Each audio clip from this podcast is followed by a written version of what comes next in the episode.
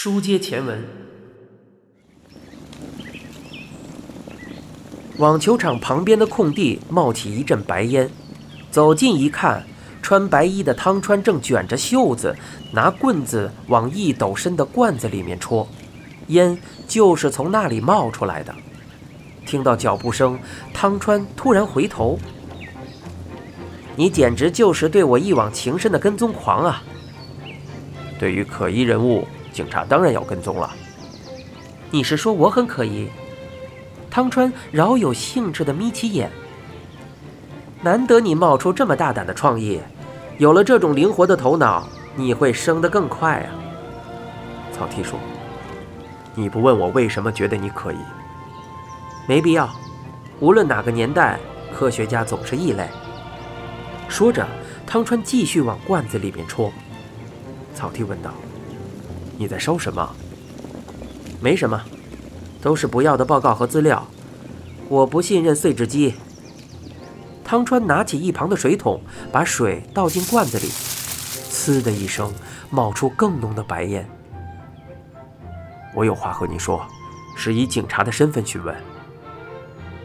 确定罐中的火已经熄灭，汤川方拎着水桶迈步走开，说道：“你今天兴致挺高的。”草剃紧跟着追上他。昨天我去了变天庭，在那里听到一个颇为有趣的消息，想听吗？不想。那我就主动告诉你，你的朋友食神在暗恋花冈镜子。汤川大步跨出的脚停住，他转头回视的目光变得锐利无比。是便当店的人说的。对，和你聊着聊着，我突然灵光一闪。就去了变天庭，逻辑或许重要，但对我们来说，直觉也是一大利器啊。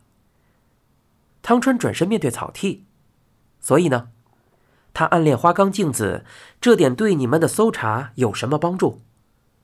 到了这个节骨眼，你就别再装糊涂了。虽然我不知道你是在什么契机下察觉的，但你不就是因为怀疑食神是花冈镜子的共犯，才背着我偷偷摸摸的到处打转吗？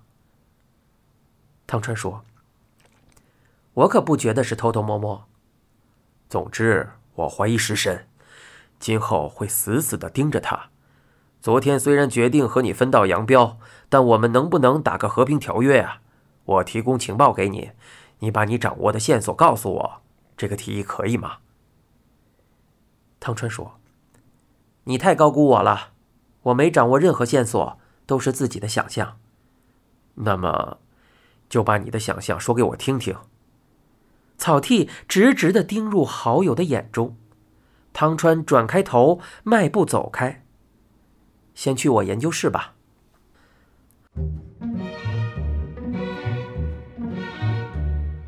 草剃在第十三研究室留下奇妙胶痕的桌前坐下，汤川把两个杯子放在上面，老样子，两个杯子都不干净。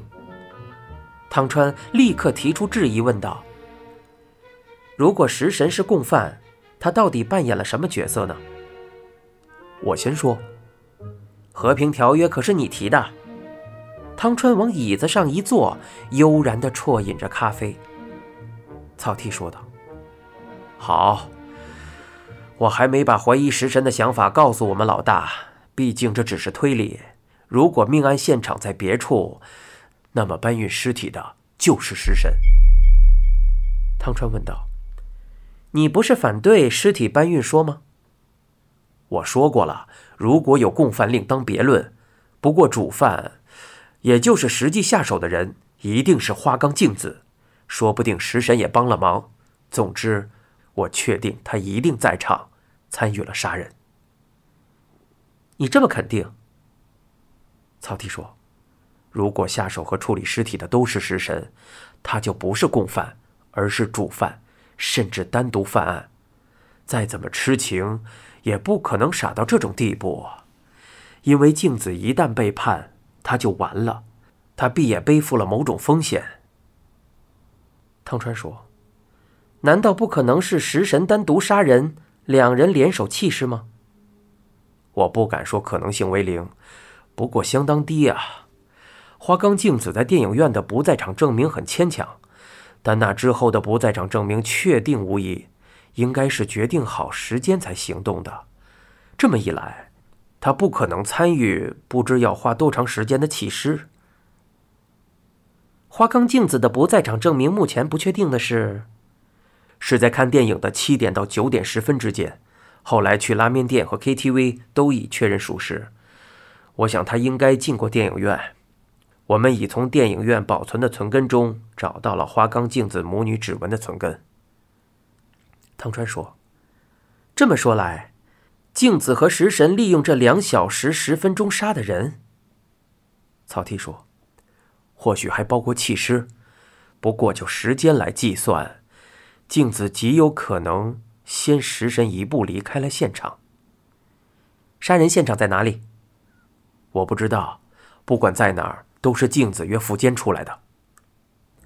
汤川默默举起杯子啜饮，眉间刻着皱痕，一脸难以信服。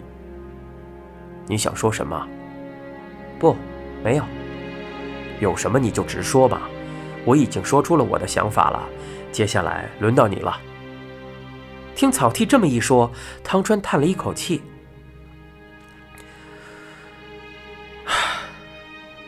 他没有使用汽车。什么？我是说，食神没有开车，搬运尸体需要汽车，但他没有车，一定要上哪儿弄来才行。但我认为他没有那么大本领，可以不着痕迹地弄到一辆车。一般来说，谁也没有这种本领。我打算挨家挨户地清查租车公司。我保证，你绝对查不到。这个混蛋！草剃盯着汤川，但汤川一脸若无其事。我的意思是，如果另有杀人现场，负责搬运尸体的应该是食神，发现尸体的地方也极有可能就是犯罪现场。毕竟两人联手，什么都好办。两人联手杀死富坚，将尸体毁容，烧掉指纹，再脱下衣服焚毁。最后徒步离开现场。草剃说：“或许两人之间有时间差，因为镜子必须在电影结束前赶回去。照这个推理，留在现场的自行车是被害者自己骑去的。对，这就表示食神忘了擦掉上面的指纹。他会犯这种最基本的错误？他可是达摩食神，不管多厉害的天才。”都有可能犯错吗？汤川缓缓地摇头，他不会。曹丕问道：“那为什么没擦掉指纹？”我一直在想这个。汤川双臂交抱，继续说：“不过，还没得出结论。”你想太多了。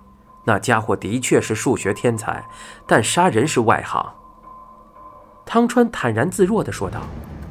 都一样，杀人对他更容易。草地缓缓摇头，拿起脏脏的杯子。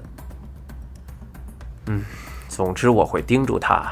如果存在男性共犯的假设成立，调查范围也会扩大。汤川说：“照你的说法，犯案手法未免太粗糙了。忘了擦自行车上的指纹，没把死者的衣服完全焚毁，简直是漏洞百出。”我倒想问一问，这桩命案是事先计划好的，还是在某种原因下突发性的？这草剃像要观察什么似的，死死地盯着汤川。也许是突发性犯罪。镜子为了谈判把富坚约出来，食神以保镖的身份陪同，没想到双方一言不合，两人失手把富坚杀了。就是这样。汤川说。这样的话，就和看电影产生矛盾了。